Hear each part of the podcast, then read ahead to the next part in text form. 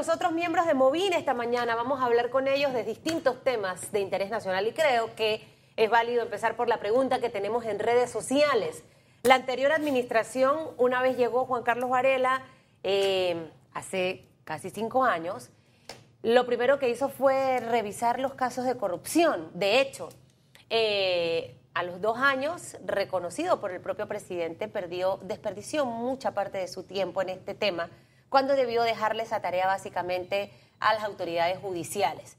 Ahora, estamos hablando de otro aspecto distinto, es revisar los contratos y deben haber muchos contratos en este momento ya avanzados por esta actual administración que está por salir. ¿Cómo debe hacerse este proceso? Porque lo entiendo, yo no voy a llegar a una casa y de repente este contrato viene amañado, viene con sobreprecio. Es entendible. ¿Cómo, ¿Cómo logramos hacer esto sin que se afecte la productividad del país y que obviamente se afecte esas ganas con las que viene, creo que el PRD, porque pareciera que viene como con el cuchillo en la boca, después de haber estado 10 años fuera, de hacer las cosas bien? Buenos días para ambos, ¿cómo están ustedes? Muy bien. no permitan que les caiga una gotita de agua porque se me refrían, ¿oyeron? Esta, agua va a ser hasta el día miércoles. Empezamos con usted, señor ya estamos vacunados. Recuerda ah, que hay campaña de vacunación y es gratis. Señor Horacio, arrancamos con usted. Eh, gracias y buenos días. Eh, yo creo que una de las cosas más importantes es que la revisión es necesaria. Antes de que llegue a la esfera judicial, yo creo que hay las auditorías. Y, es prudente, cualquier administrador cuando entra a una empresa por, por, primera vez, cuando se encarga de esa administración, quiere saber los inventarios, no solamente de los, activos que tiene, sino también las obligaciones que tiene. Y los contratos son obligaciones que tiene el Estado con los proveedores. Y si las circunstancias lo ameritan, pues requieren una investigación más profunda, que ya sería una auditoría de parte de la Contraloría y del equipo de gobierno. Y dicho eso, yo creo que es bien importante revisar las páginas eh, de transparencia de algunas de las entidades eh, del gobierno, por ejemplo, la página de la presidencia que tiene tiempo de no actualizarse. Y, ah. eso ya es una bandera roja cuando uno empieza a ver eh, que algunos de los informes que deben de aparecer del uso de dineros están morosos, están atrasados. Yo creo que eso es importante. Sí, yo, yo coincido con usted. El tema de la transparencia, vamos a ocuparnos de eso en unos segundos, pero yo quisiera cerrar el tema de la revisión de contratos, porque eh, tenemos el mal recuerdo de que el país se detuvo, se paralizó, hubo un frenazo, revisémoslo todo y pasamos casi dos años en mucho más que revisar, vamos a ser francos. Las consecuencias se están pagando ahora. Eh, algo que a mí me tranquiliza es escuchar decir al presidente electo, eh, no, será, no será borrón y cuenta nueva, pero la revisión será rápida. Este país hay que echarlo a andar. Yo creo que yo creo que esa es la dirección correcta, pero no, no sé ustedes qué opinan, señor Satt. Eh, yo creo que las revisiones son necesarias. Como mencionó Horacio, tú no puedes llegar a ocuparte de un gobierno y simplemente no revisar lo que está pasando. Lo que pasa es que hay que hacerlo de forma eficiente y rápida eh, y, asegurar de que los contratos primero están favoreciendo eh, la gestión gubernamental y que se están haciendo de forma justa tanto para el gobierno como para los proveedores. ¿Cómo se hace rápido y eficiente? Bueno, con un equipo, suena fácil, ¿no? Con un equipo que sepa lo que está haciendo, con tareas asignadas y un buen enfoque. Yo creo que es posible. Lo que no es posible es llegar y simplemente no hacer ningún tipo de revisión. Es muy delicado. Estamos hablando de contratos de miles de millones y si no tomas el tiempo para revisarlo y, contratos firmados hace poco, o sea, estamos hablando de los últimos seis meses. Sí, pero no, solamente los de los últimos seis meses, quizás contratos que están mucho más nuevos que no han sido firmados, pero se están gestionando, pero es importante como administrador eh, del Estado que los revisen. Lo que no puede ser es que se queden estancados y que eso ponga al país en pausa creo que tiene que hacerse de una forma que permita que el país siga eh, caminando, pero que al mismo tiempo, por lo menos el nuevo gobierno tenga muy claro qué es lo que se está firmando, qué fue lo que se firmó. Eso, eso es fundamental. Ahora, no irnos, disculpe, no, irnos a los dos extremos, o sea, revisar y que continúen dando, o la otra que era revisar y separó todo, ¿no? Ya tenemos las dos experiencias. En esa, en esa línea hay una advertencia que a mí me suena bien y es que dice, de encontrarse irregularidades en el manejo de las obras, los responsables tendrán que afrontar las consecuencias. Y no sé, a mí me late que alguna información debe manejar el presidente o su equipo de gobierno para que se expresen en, estos términos. Eh, aquí lo grave sería que presumiéramos la culpabilidad y no la inocencia, porque precisamente por presumir la culpabilidad y que todo el mundo era malo y que todo el mundo era ladrón, este país se detuvo por prácticamente dos años. E insisto, hoy pagamos la consecuencia. Creo que las señales son positivas, siempre y cuando sea como lo está diciendo. Yo creo que hay banderas rojas que uno puede ver cuando un contrato, por ejemplo, se es refrendado muy rápidamente. Por ejemplo. Son banderas rojas. Sí.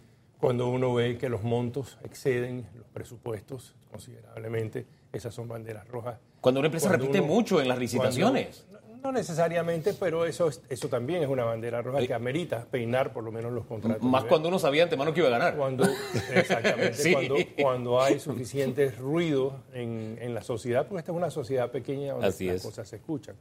Y yo creo que hay que, que tener cuidado también de, de- de pensar que lo que, so- lo que ha disminuido el movimiento de la economía es solamente la contratación pública. Si bien en el gobierno del señor Martinelli fueron las grandes obras, eh, las mega obras, los que eh, en cierta forma crearon este espiral inflacionario que vimos. Eh, en este gobierno, gran parte del problema ha sido la demora en to- la toma de decisiones, el, el- el arrastrar los pies para algunas cosas y el acelere para otras. Y esas, eso no manda buenas señales, eso, eso crea desconfianza en lo que se está pasando. No todo lo que se hace, ni en este gobierno ni en el anterior, y me imagino que ni en el futuro, necesariamente es negativo y es malo. Hay que verlo con lupa, pero hay que crear parámetros. Estos son los parámetros que hay que fiscalizar, hacer un buen muestreo, analizar esas bien y si hay suficientes, entonces se profundiza más y se busca. Es lo típico en una auditoría corporativa, es lo mismo en el Estado. Entrar y ser selecto, buscar algunas cosas, tener un equipo que haga eso, pero tener un equipo que está ejecutando, un Exacto. equipo que está En funcionando, paralelo. hay que echar andar, Sí, paralelo. en paralelo, Hay sí, que sí. recordar que el gobierno anterior tuvo mucha dificultad confi- configurando un gabinete.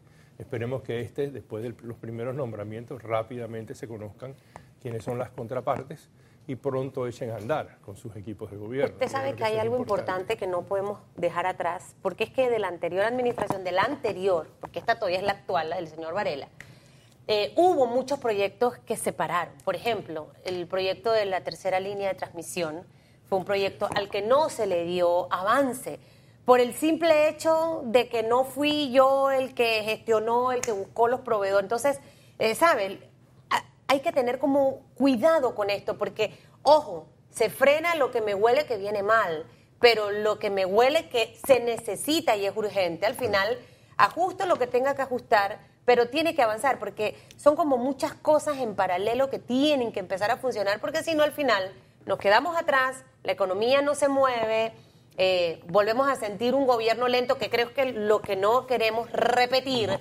Entonces hay que ser sumamente cuidadosos. No es parar por parar. Lo que tenga que avanzar tiene que seguir adelante. Y ahí, ahorita está el proyecto de la cuarta línea de transmisión, que al final fue desierta, pero es un proyecto que se tiene que retomar inmediatamente entre el, el gobierno del señor Nito Cortizo. Sí, eh, mira, por ejemplo, estamos dejando de, de un lado la importancia de lo que el país necesita, porque a veces nos ponemos a ver, bueno, si lo empecé yo como gobernante y, o si lo va a empezar el otro, y nos estamos olvidando que hay una población que está gritando para que les suplan las necesidades que tienen en temas de salud, en temas de educación. Así que yo creo que es importante, además de hacer esas revisiones, como mencionamos antes, las revisiones son importantes, pero hay que tener un enfoque en ver cómo se le da continuidad a los proyectos que realmente son buenos. Así es. Eh, tenemos que tener planes de Estado y no de gobiernos de cinco Así años, es. una visión a largo plazo para poder atacar esos Y hay problemas cosas buenas que se han hecho. Claro. No todo ha sido malo. Mire, en, en esa línea de- del ego de que esto lo comencé yo, lo que nos lleva a veces es que inauguremos obras que están a medio palo. Van a tres cuartas partes o está a la mitad y eso se envía un mensaje incorrecto. Aquí hay una terminal de transporte aéreo que se ha inaugurado y que realmente hay un caos pasar de la una a la otra porque ni siquiera en los boletos internacionales para hacer las escalas están incluidas esas nuevas puertas. Entonces, por el ego de que es que yo lo quiero inaugurar. Pero superando todo eso y mirando hacia adelante, eh, hay una señal en positivo, me parece, pero hay que estar vigilante a que se cumpla. Y es, si la, la- ley de contrataciones públicas se hizo a la medida de la corrupción durante la administración Martinelli, eso es lo que se decía, y de eso fuimos testigos como país, eh, la gran asignación pendiente es que, la gran asignatura pendiente es que, bueno, la ley está allí todavía. Y este gobierno trabajó con esa ley que tenía esa premisa, esa premisa que fue impresa por este mismo gobierno cuando era oposición, a propósito. Eh, el gobierno entrante dice, una de las primeras tareas es cambiar la ley de contrataciones públicas. ¿Dirección correcta? ¿Qué dicen ustedes? es una dirección correcta. Yo creo que el gobierno anterior, y yo me refiero al gobierno anterior al que ya se está acabando, porque para mí va, yo nada más estoy viendo la espalda y el polvo. Entonces, el gobierno anterior es rufista. El gobierno, llamémosle el gobierno actual por corto tiempo. Eh, el gobierno actual realmente jugó con la ley de contrataciones, Sí. utilizó una, una norma, eh, eh, la emparchó, la debilitó en algunas áreas considerablemente y al final de un magnífico proyecto que había salido consensuado con el sector público, el sector privado. Pero usted estuvo ahí. normas, sí, claro que sí. Ahora que hago memoria. Durante 11 meses, lo que salió y, lo- y- y se envió de gabinete a la Asamblea ya estaba debilitado. Y cuando salió de la Asamblea como ley, ya estaba Más debilitado. Más peor.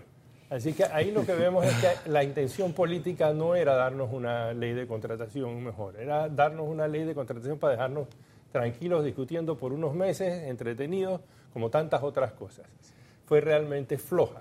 Ahora, tenemos un trabajo hecho. Ya hay un- una serie de adelantos con la ley de contratación que ya fueron consensuados. Es cuestión de agarrar lo anterior, revisarlo y tratar de fortalecerlo en las áreas más críticas, sobre todo, por ejemplo, la parte de lo que era el artículo 10 famoso, donde eh, eh, se prohibía a empresas como... eh, eh, eh, ya se cambió el nombre. Ah, ya no se llama Odebrecht, ya son santos. Recuerde que ¿Son aquí son santos, aquí los, de- aquí los defienden bastante.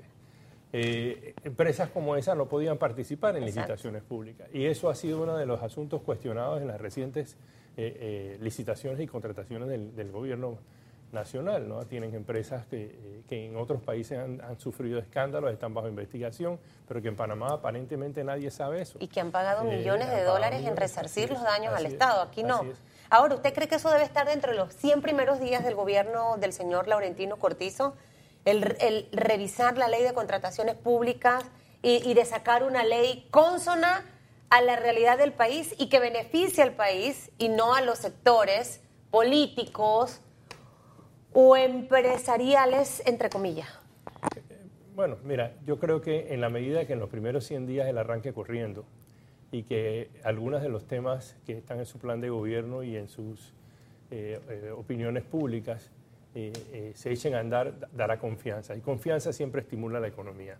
Confianza es lo que necesitan los empresarios realmente y necesita la, la población para saber que habrán tiempos mejores. Y yo creo que lo, lo más importante de este, de este inicio de un gobierno nuevo es realmente que, que arranque eh, con certeza el plan de gobierno, que se, se ajuste a él.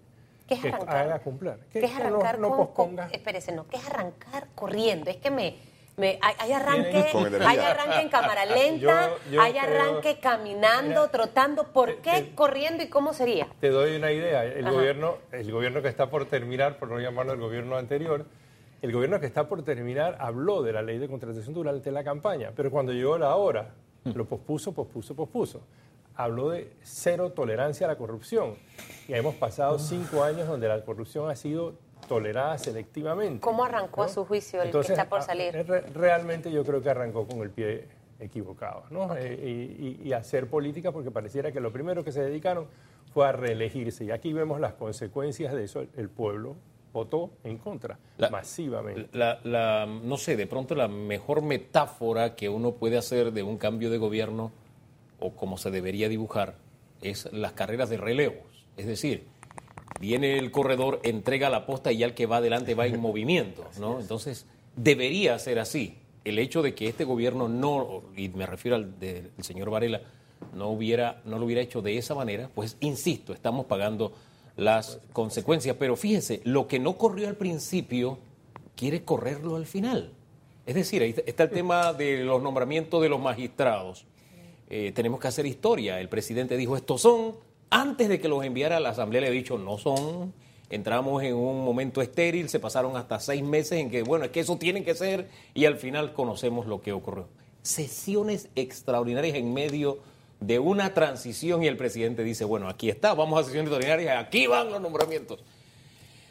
Ah, A eso que comenzó lento, casi parado y que ahora le quieren meter rápido. velocidad. ¿Ustedes cómo toman esto los dos, por favor? Bueno, yo creo que Pero creo que no empezó lento. Yo tengo una empezó con el palabra, pie izquierdo. irresponsable. ¿Ah? Es es irresponsable. irresponsable. Es irresponsable y por más optimismo que uno pueda tener del resultado de esas secciones extraordinarias, está bien difícil que con una asamblea que perdido de cierto modo empoderamiento por, por, por, el tema de las elecciones y, y, la no la reelección, por ejemplo, y por el corto tiempo y la cantidad de temas que se está metiendo ahí en lo que, en lo que se mandó. 12 temas. O sea, yo, yo no sé si es realista que temas tan importantes se lleven a la carrera y a última hora, en un momento donde el enfoque debería ser transición, donde el enfoque debería ser cómo arranca el nuevo gobierno de una forma este, mucho más eh, eficiente, mucho más activa. Y, y, lo otro más importante es que yo no estoy seguro de que la gente que debe estar en la Asamblea trabajando vaya a asistir. Yo, yo tengo dudas sobre eso. Sí, eso lo veremos hoy, ya entre hoy y mañana, sí, quiénes hoy, van y quiénes hoy, no van. Hoy es sintonía total a las ¿Sí? 3 de la tarde, eh, para saber. Pero, ¿sabe? Aparte de lo que acabamos de mencionar, también otro de las, otra de las cosas que vimos es que a última hora esta administración también empezó a dar a conocer lo que estaba haciendo. Entonces, cuando ya el daño al inicio estaba como hecho, porque al inicio se ganó esa fama de lentitud, de tortuga, de incapacidad. Creo que todo el país se lo dijo, que era importante que comunicara las cosas positivas que estaba haciendo. Me, parece que la actitud del, actual presidente cuando llegó al gobierno era de que él no iba a gastar dinero en comunicación, tratando de hacer algo diferente a lo que hacía el expresidente Martinelli. Sí, porque y, se fue al extremo sí, el anterior, claro, ¿no? Y comunicar, comunicar sea como sea es importante. Y aquí quedó visto. Pero esa, tratamos de hacerlo muy tarde. Esa ayuda a memoria tarde. que nos hace es buena porque me hace recordar, yo fui testigo de las eh, estrategias de comunicación que se le presentaban al presidente, pero él de alguna forma decía, él marcaba la pauta, y esto yo siempre lo digo, ¿quiénes saben de inversión? Los empresarios. ¿Quiénes saben de comunicación? Los comunicadores. Entonces, de pronto uno puede tener una idea de algo, pero si uno no es especialista en el tema, mejor escucha lo que saben. Uh -huh. Y quienes sabían y trabajaban con él le decían, presidente, hay que, hay que caminar por aquí. Pero él insistía en guardar silencio, en ese diferenciarse. Pero insisto, nos fuimos de un extremo a otro, de un culto a la personalidad, porque eso es lo que había en la administración Martinelli, culto a la personalidad, a prácticamente un silencio Nada. de dos años. Exacto. Porque en esos dos años que las cosas estuvieron paradas, que hubo las investigaciones selectivas, que hubo Procuraduría Paralela, que hubo todo eso, ¿verdad? También hubo un silencio de lo bueno que podía haber estado haciendo la actual administración. Y una de las cosas buenas, por ejemplo, la estamos cosechando ahora, la línea 2 de metro, que no se detuvo, por ejemplo. Eh, la, Solo con la huelga. Sí, sí, solamente con la huelga. Ahí está, por ejemplo, la ampliación a Chiriquí, que Exacto. estuvo muy poco tiempo detenida. Y ese es un ganchito. Y que entre, venía de arrastre de otras administraciones. Entre los muy pocos ganchitos de, del MOB, ahí hay que poner un ganchito porque eso estuvo detenido. Él pidió nuevas especificaciones, pero fue muy rápido y se echó a andar.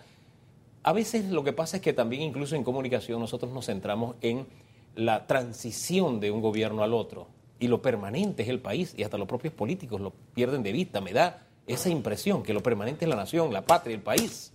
No sé si ustedes lo perciben de la misma forma. Eh, yo coincido contigo. Yo creo que, en efecto eh, lo más importante son los planes de Estado, son los planes a largo plazo para el país. Al final del día, estos funcionarios son funcionarios electos para trabajar por cinco años por el bien del país, llevando una agenda eh, no solamente política de ellos, sino también la agenda de desarrollo, la agenda de, la agenda de mejorar la calidad de vida, de ayudar a cerrar esa brecha de inequidad que tenemos en Panamá. Y yo creo que, que, hay algo muy importante en lo que tú estás mencionando y en lo que dijo Antonio, y es el tema de eh, realmente qué, qué clase de comunicación hubo. Hay veces que la falta de comunicación es un grito y te dice realmente lo que está pasando. Eh, yo creo que había un gobierno y hay un gobierno eh, que las prioridades se centralizan mucho alrededor del presidente. Demasiado. Eh, hay poca ejecutividad, llamémoslo así, no sé si la palabra existe, de parte de cada uno de los ministros. Muy pocos de los ministros hablan de sus temas sí. con, con, con, claridad, exponiendo realmente lo que están haciendo. Y, y sin embargo, yo creo que todos sabemos historias de éxito igual que historias de fracaso. Como es que, normal. Como es normal. Claro. Eso, es, eso sucede hasta en las empresas más Así eficientes. es. Entonces yo creo que ahí realmente en cierta forma era el rendir cuenta. Es claro. la ausencia del rendimiento de cuenta al ciudadano. Una vez electo un presidente realmente está en la lupa el resto de los cinco años de mandato. Y, y, su equipo de gobierno igual. Entonces rendir cuentas es lo que me parece a mí que temía y teme este gobierno. Y lo estamos viendo porque lo que estamos haciendo ahora es, es irresponsable, estas sesiones extraordinarias porque no va a haber el tiempo para realmente analizar, suponiendo que, que, la Asamblea quisiera hacerlo. ¿Qué van a hacer en estos días? ¿Cómo van realmente a cumplir el mandato constitucional que tienen de y les interesa las vidas. hacerlo. Les interesa hacerlo. Después de haber perdido, asumamos ya no va a sí. haber plata para planilla. Asumamos que sí. Temas como la, la- la- la Junta Directiva de la Autoridad del Canal, temas como los magistrados de la Eso Corte. Suprema de Justicia, el, el- el fiscal electoral, que, sabemos la clase de fiscal electoral que hemos tenido durante cinco años en este país. Ya lo vimos en la elección pasada, lo estamos viendo en esta. Todo eso requiere tiempo, requiere análisis, requiere ser realmente transparente y realmente profesional en lo que se está haciendo. Y eso en este corto tiempo, no importa qué voluntad tenga la Asamblea o cuánto matraqueo haya, no se va a resolver. Bueno, puede, puede haber plata para que se la lleven para su casa después de que están dolidos porque perdieron. Esperemos que no. Al final, eh, uno cuando entra investigar. los lugares no puede entrar con miedo, ¿sabe? Uno no puede entrar con miedo ni con temor de. Uno tiene que arriesgarse a salir de la caja.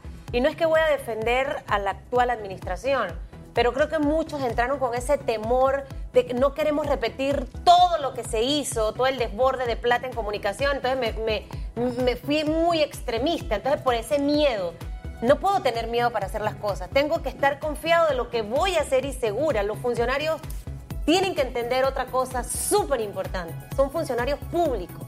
Y el día que aceptaron ese puesto y los que están ahorita mismo aceptando, tienen que entender que les toca estar en los medios. Porque muchos decían, es que yo no soy presentador ni nací para tener un medio. Usted agarró un puesto público. Pues prepárese. Es entendible que no todo el mundo tenga la facilidad de sentarse y dar una entrevista. Pero yo agarré ese puesto. Fue como cuando a mí hace muchos años una colega dijo, Susan, te recomendé para Telemetro y yo dije, a mis 20 años no estoy lista para entrar a televisión. Probablemente otra, yo dije, no, me tengo que preparar y me preparé para luego dar ese paso. Entonces, en la vida todo lleva una serie de responsabilidades que tenemos que asumir. Así que los que han designado ahora al menos, la mayoría han pasado por los medios y a mentalizarse de que tienen que estar en los medios, de que hay que hacer vocería, de que tienen que preparar al resto de sus funcionarios. Hay que cacaraquear lo que se dice, no para hacerle publicidad ni tocortizo, no. Para que el país vea que la plata se está utilizando bien y no generar ese ambiente hostil eh, que es innecesario. Usted sabe de qué yo quiero hablar al regresar de la pausa, señor Horacio y Antonio Sad. Del papel de la oposición, cómo tiene que ser a partir del primero de julio porque también juega un papel fundamental para la salud de un país.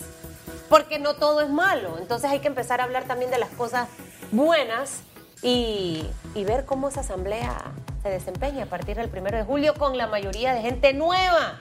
Vamos a pegarle el feeling de que a trabajar, de que a sesionar, hablar bien. No se dice más, sin embargo, ni hubieron, ni nada de esas cosas. Usted quiso ser diputado, aprenda a estar en, ese, en esa curul. ¿Estás de acuerdo conmigo, Hugo? Me gusta el tema de la oposición porque tristemente la estatura de nuestros políticos nos ha demostrado que si están en oposición tienen que oponerse.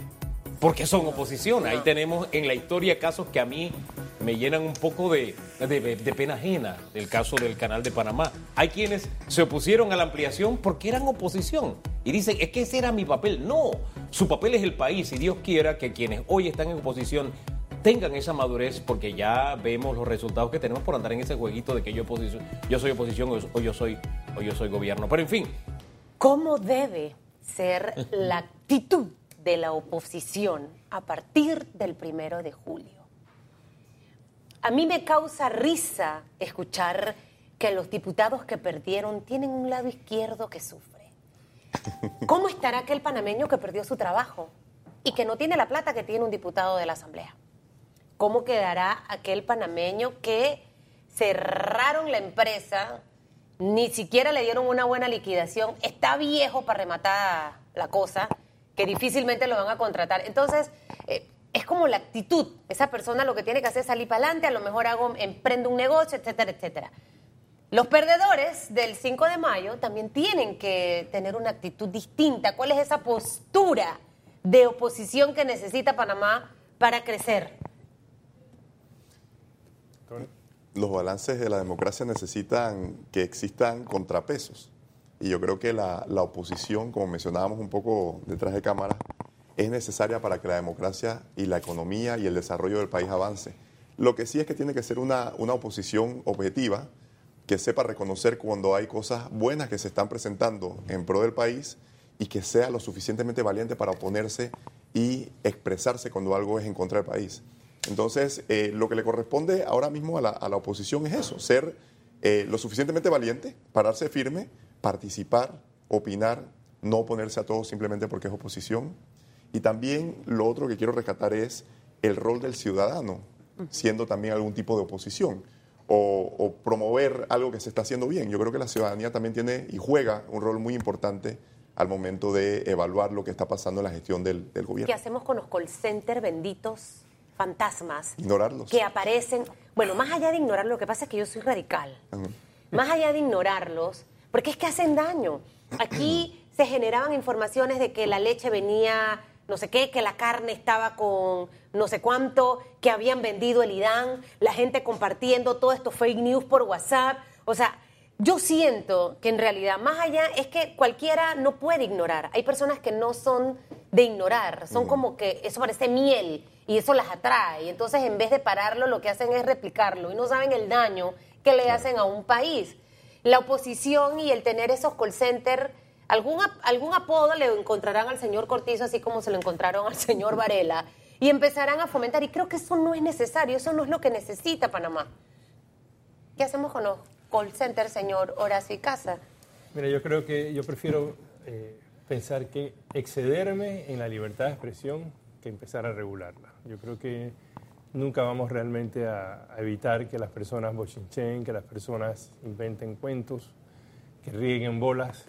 Eso, eso sucede en todas las sociedades, no importa cuán regimentado esté. Así que yo no, yo no intentaría tratar de regular algo que, que inclusive puede no estar ni en Panamá. Eh, es desgastarse. Yo creo que lo que toca es realmente empoderar a la ciudadanía en- en una participación y lo hemos visto en estas elecciones. Estas elecciones mandaron un mensaje muy claro de que la, ciudadanía empieza a poner la atención a instituciones que antes simplemente estaban allí, como es la Asamblea Nacional. Eh, cuando antes la, gente le preocupó qué hacía su diputado después que, que- que ganaba su curul, o que le regalaban su curul, o que le vendían la curul, ¿no? porque ahí ha, ha habido de todo. Entonces, yo creo que ahora vimos un rendimiento de cuenta al final. ¿Qué pasó? La gente realmente le pasó la factura a un grupo grande de diputados, de 51 diputados que corrieron para la reelección, solamente 15 eh, fueron reelectos. Así que yo creo que lo que toca es empoderarse, aprovechar esa oportunidad que vimos y el resultado que tuvimos para mantenerse vigilante. Yo no creo en la oposición por oponerse. Y yo creo que los partidos tienen que empezar a pensar, como dijo Hugo hace un rato, a pensar en Panamá, pensar en el futuro nuestro. Este es un país de cuatro y pico millones de habitantes, todavía no estamos seguros cuántos. Todavía no lo sabemos. Eso tampoco nos los han aclarado, ¿no? Eh, con un, eh, una desigualdad tremenda que antes se mencionó. eh, somos el sexto país más desigual del, del planeta, con, con unos- un crecimiento tremendo en un sector de la economía y no hemos hecho nada realmente en estos cinco años para potenciar eso. Yo creo que la verdadera oposición, si queremos llamarlo oposición, es oponernos al juega vivo, oponernos a la sinvergüenzura y al mal uso de nuestros recursos. ¿Cómo? Vigilando lo que hacen nuestros gobiernos. No solamente el gobierno nacional a nivel del presidente y de los diputados, los ministros, etcétera, sino también a nivel local. El rendimiento de cuentas no debe esperar cinco años, debe ser constante y uno debe apoyar aquellas cosas positivas que hacen sus gobiernos. Ahora, la rendición de cuentas y la transparencia tiene que ir acompañado del ejercicio ciudadano, porque hay políticos que creen que rindiendo cuentas cumplen. No, es que si en esa rendición de cuentas hay algo que no se hizo bien, él tiene que responder por lo que hizo de manera incorrecta. Proporciones guardadas, recuerdo una diputada que dijo una vez, a los que publicamos nuestra planilla nos dieron más duro. Espérate, pero es que precisamente de eso se trata. Teníamos una idea de qué estaba pasando con las planillas y ustedes nos sirvieron para asomarnos a una realidad que a la mayoría de los panameños no- nos, causó, nos causó asco. Entonces esa madurez del político de, sí, yo soy transparente, pero esa transparencia implica una responsabilidad por el uso de mi dinero, que es lo que a veces algunos políticos pierden de vista. Es, es muy cierto, eso es lo que es. O sea, el rendimiento de cuentas no es simplemente aquí está, léelo y vete para tu casa. Cumplir. Es constante. Sí. Y, el, y el ciudadano además tiene la capacidad de tener iniciativas, iniciativas de, de sugerir cosas que necesita. Por ejemplo, con la descentralización, cada uno de las... El, el país entero tiene una un, un- un empoderamiento que puede aprovechar. Lo que toca es divulgarlo mejor y hacer que sea muchísimo más efectivo. Ahora, yo, yo quisiera volver, disculpe, a lo que planteó Susan con el tema de los call centers, fake news y demás, porque yo sí creo que como sociedad tenemos un reto, porque hay terroristas. Sí. A propósito del interés nacional, hay terroristas. A mí me gusta el talante del presidente electo porque aunque hubo mucha publicidad negativa, aunque hubo mucha campaña sucia, según dice el vicepresidente, Chuleta, ellos a lo interno decían, no, nosotros no vamos a responderlo. Pero su- el ganar estuvo por la pestaña de un mosquito Sí. por no aclarar muchas cosas. Que la gente se creyó. Que la gente se creía, porque hay gente que todo lo que ve en red se lo cree. Le pongo un ejemplo muy sencillo. Alguien publicó este fin de semana que en las reformas constitucionales se eliminaba la libertad de culto y se eliminaba también que la mayoría de los panameños eh, eh, tienen como fe la católica. Y había unos debates todavía hoy de gente muy brillante e inteligente. Recibo opiniones creyendo que eso es verdad. Y el que publiqué eso, publicó eso es un mentiroso. Sí. ¿Por qué? Porque sí se presentó eh, eh, allá en la concertación, pero fue retirado. O sea, fue alguien que llegó, presentó, dijo, aquí está, yo quiero esto. Y la- el resto le dijo, no, eso no está en el paquete, eso no existe. Pero lo publicaron como si fuera un hecho. Entonces todo el mundo discutiendo en redes sociales y vi gente muy brillante, muy inteligente, muy preparada, siguiendo esa línea. Pero el punto, para ir al principio, es que en redes hay algo que ya raya en el terrorismo. Porque Sí. el terrorismo es asustar al resto de la gente con una gran mentira. Entonces, yo creo que tenemos que buscar alguna salida para enfrentar ese tipo de situaciones. No la libertad de expresión, que usted diga lo que quiera y como quiera, sino esas eh, campañas que sistemáticamente buscan crear un caos. caos en Sí. el país. Porque mentir abiertamente y publicar noticias que son falsas Exacto. y crear este tipo, este tipo de, de desasosiego incluso afectan nuestra economía, afectan la imagen del país, eh, afle- afecta realmente a- al ser nacional. Alguna salida tendremos que encontrar, preservando la libertad de expresión, porque yo soy el principal defensor, pero de ahí a terrorismo yo creo que hay un trecho bien grande. Yo, yo te hago una pregunta y, y quiero hacer dos observaciones. A ver. La pregunta es, ¿se hubiera estimulado esa discusión si no hubiera habido una mentira que la inició? Probablemente no. Probablemente. Y yo creo que era importante tener esa discusión. Era importante que la gente opinara sobre algo tan probablemente, tan improbable como esto.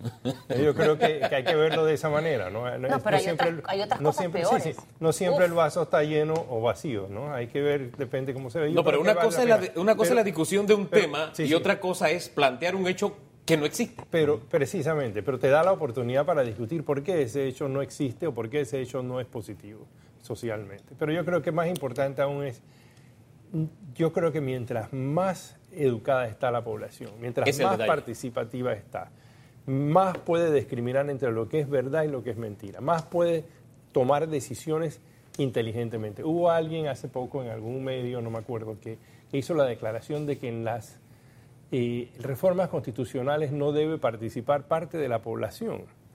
Eh, porque eh, eh, estos eran temas como muy Elevados. muy elevados, ¿no? Eh, pues, pues, francamente, ni- ningún tema es muy elevado para el ciudadano cuando concierne su vida eh, en sociedad.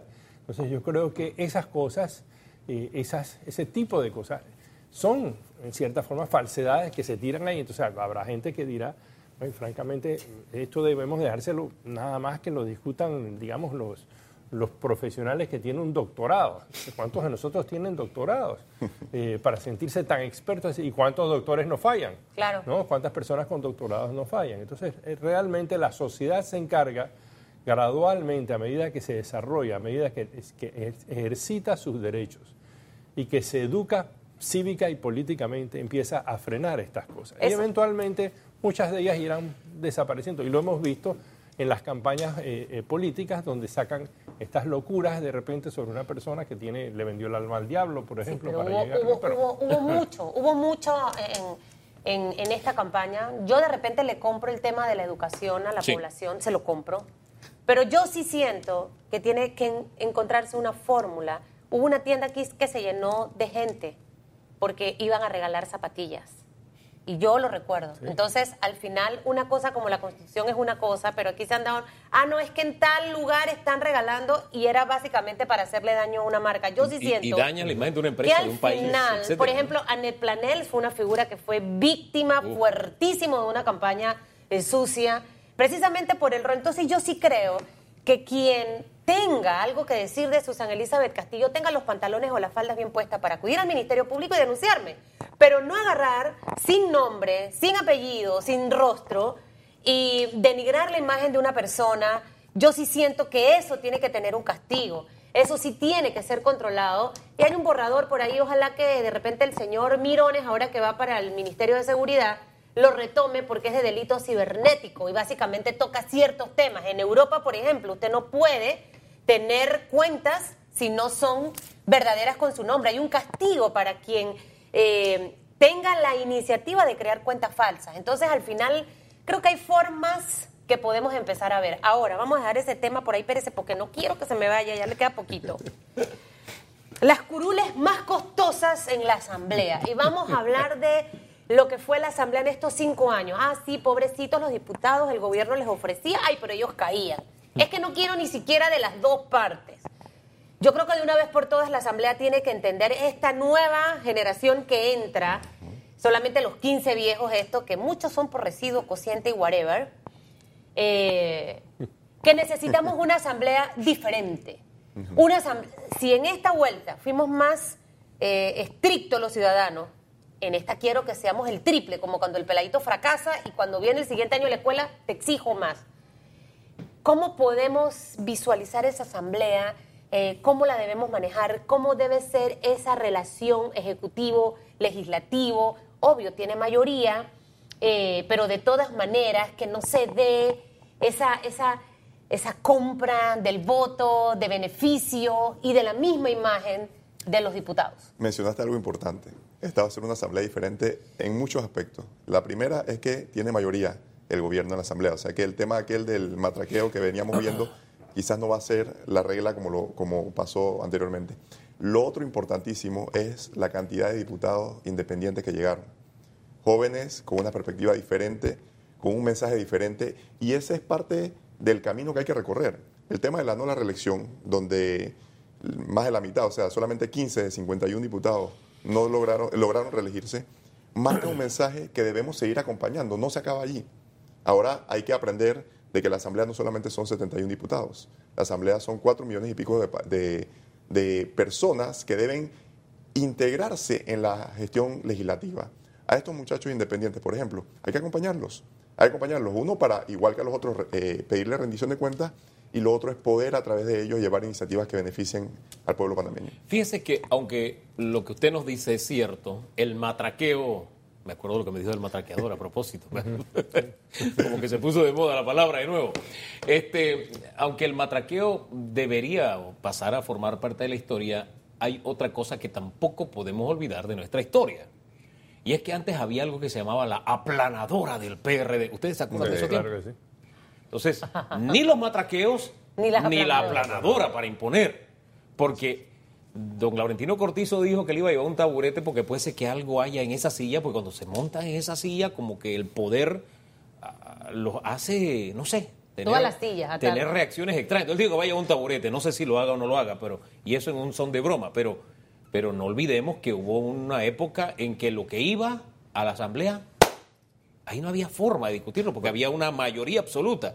Entonces, insisto, ¿cómo logramos que no haya ni la aplanadora para que nos aplasten a todos, ni los matraqueos para que se aprovechen de todos? Volvemos, Nosotros. volvemos al tema que tocábamos hace un momento, el tema de, de la oposición, de cómo hacer oposición, de cómo jugar un rol mucho más activo, desde, inclusive dentro de la Asamblea, con estos diputados nuevos que, que son de otros partidos, son independientes y que pueden hacer un contrapeso.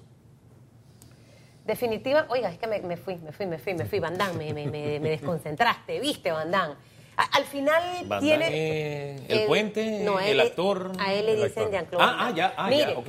eh, en medio de todo esto entramos en un papel distinto la sociedad en general. A fiscalizar y a ver lo que hagan los 71 diputados. No importa si son independientes de partidos políticos, los 71 tienen una responsabilidad con este país. Veremos cuál va a ser su papel. Con los proyectos importantes. Eh, y si las cosas se, se congestionan, para usar otra palabra y no el, tema del, del tranque, porque al final ahora todo tiene que fluir, pero con el debate, que creo que es lo que básicamente estamos esperando. Esta semana se van a conocer los otros siete ministros. Y el resto de los funcionarios, rapidito, ¿les agradan los nombres que ya salieron la semana pasada? Eh, este, este gabinete pareciera que viene mezclado con experiencia en el sector privado, con una capacidad demostrada y algunas figuras ya con trayectoria en la política panameña. Yo creo que también viene con algunas banderas rojas eh, preocupantes. Yo creo que los conflictos de interés que ya se han discutido en, públicamente de algunos miembros del gabinete eh, son importantes que el presidente los revise. Eh, eso no augura bien cuando uno arranca. ¿Cuáles serían esas banderas rojas? ¿En, conflictos de intereses. Por ejemplo, el gobierno anterior, o el gobierno que está por acabar, Empezó con el nepotismo, este gobierno empieza con un poco de conflicto de intereses, personas que son miembros del gabinete, que son socios eh, eh, y que además son socios de personas controversiales, en proyectos controversiales.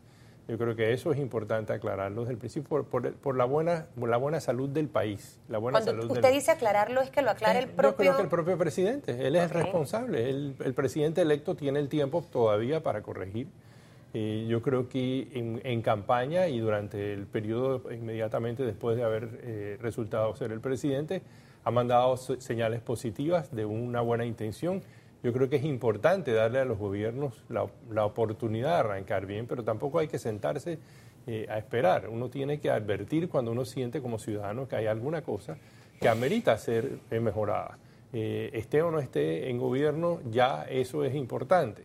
Es la tónica yo creo, del buen ciudadano el participar en gobierno en las buenas y en las malas, el decir lo que es bueno y apoyarlo y pelear por eso, y eso incluye a la Asamblea, el ir a la Asamblea y el presionar en la Asamblea, el decirle a sus diputados qué es lo que como ciudadanos quiere, y a la misma vez decir lo que no quiere y hacerlo público, hacerlo notable, participar en la vida pública. Eso es lo que toca hacer a un buen ciudadano, y con eso Panamá iría hacia el futuro con mucho más pies, más firmes y con más confianza. Eh, hay una, no sé si será campaña o qué, pero me llama la atención, y, yo le llamo campaña cuando usted ve que se repite un mensaje en diversas cuentas, usted ve que es el mismo post o post muy parecidos o que, cuya idea central es exactamente la misma. Sí, algunos que hacen con copy-paste, otros que no, simplemente lo varían un poquito, pero es exactamente el mismo mensaje. Yo celebro la existencia de la sociedad civil organizada porque políticamente, si yo quiero tener un movimiento, yo no estoy obligado a crear un partido. Yo a través puedo crear un movimiento, sí, político, pero que no sea un partido. Hay muchos que se han inclinado por eso. Moving es un ejemplo de ello. Pero eh, hemos pasado dos semanas en que se han enviado mensajes que Moving, tú no me representas. Moving, ¿tú dónde saliste? Moving, que tú eres el patrón. Moving, entonces lo he visto insistentemente. Ustedes como Moving, ¿cómo toman esa, esa campaña? Lo hemos manifestado en diferentes ocasiones. Nosotros como movimiento político somos un grupo que nos representamos a nosotros mismos. Somos un grupo organizado que hemos dado un paso adelante para poder aportar nuestro granito de arena al país e invitamos a otros ciudadanos que tienen ese deseo de aportar, que se organicen y participen. Al final del día, la participación de la ciudadanía es clave para fortalecer la democracia. Y créanme que hay personas que sí se ven representados en ustedes. Con el tema de no a la reelección, ¿estaban o no representados? Hay, otros ¿Qué que sí, payasada es esa de ahora está de moda decir, ah, no es que Nito Cortizo no me representa, ah, no es que Susana Elizabeth Castillo como mujer no me representa? Olvídese de eso. Los cuatro millones de panameños no podemos eh, no tenemos esa oportunidad de tener esa voz y siempre tiene que haber alguien que la tenga. Entonces al final siéntase orgulloso y representado y agradezca. Y si usted no se siente representado, cree su movimiento y eh, tenga un impacto en la vida nacional, porque a la postre de eso se trata. Cuando haya más participación ciudadana, lograremos un mejor país en la medida que, que lo haya. Y si no se siente representado en la tierra, agarre un cohete y se va para Marte. O segundo, se machuca el dedo chiquito, este, ¿ves? El meñique es que le llaman, ¿no? Así como el de Game que es malvado. Y la lengua. Son las 8.34. Miren, que les vaya espectacularmente. Gracias. ¿Cómo los hago reír, verdad, señora? Por eso, es que, Gracias. por eso es que la gente que está alrededor mío está Ay. joven, porque yo transmito colágeno puro. Buena manera de arrancar el lunes. Buena Así. manera de arrancar el día. Mire, nos vamos, Sandy, deja de reírte. Nos vamos a la pausa. Mire, para los diputados que hoy tienen que sesionar, miren, Anita Correa. En el momento que me fui es que tu mañana la tenía. Anita Correa es una chica eh, pequeñita, pequeñita en tamaño, pero grande en otras cosas. Tiene un montón de, de imposibilidades físicas en su vida. Pero adivine, se trepó a bailar con Carol Díaz la tarima y usted la viene en silla de ruedas haciéndolo. Entonces ustedes dejen de estar llorando que perdieron las elecciones y vayan a sesionar, porque si hay alguien que debería y no lo hace llorar, es Anita Correa. La quiero, quién El, eres. el asunto no es solamente ir a sesionar, es hacer lo correcto pensando en el país. Si usted está despechado, qué sé yo, usted tiene que empinarse por encima de ello y tomar las decisiones que favorezcan al país. Evidentemente está cerrándose el capítulo de una asamblea que no ha sido la más feliz en cuanto a resultados para el país. Tienen culpa- la oportunidad por de ir y dejar un mejor sello del trabajo que han hecho. Usted es el culpable de haber sido infeliz. 8.35 minutos de la mañana. Pórtese bien y usted va a ver que va a ser feliz.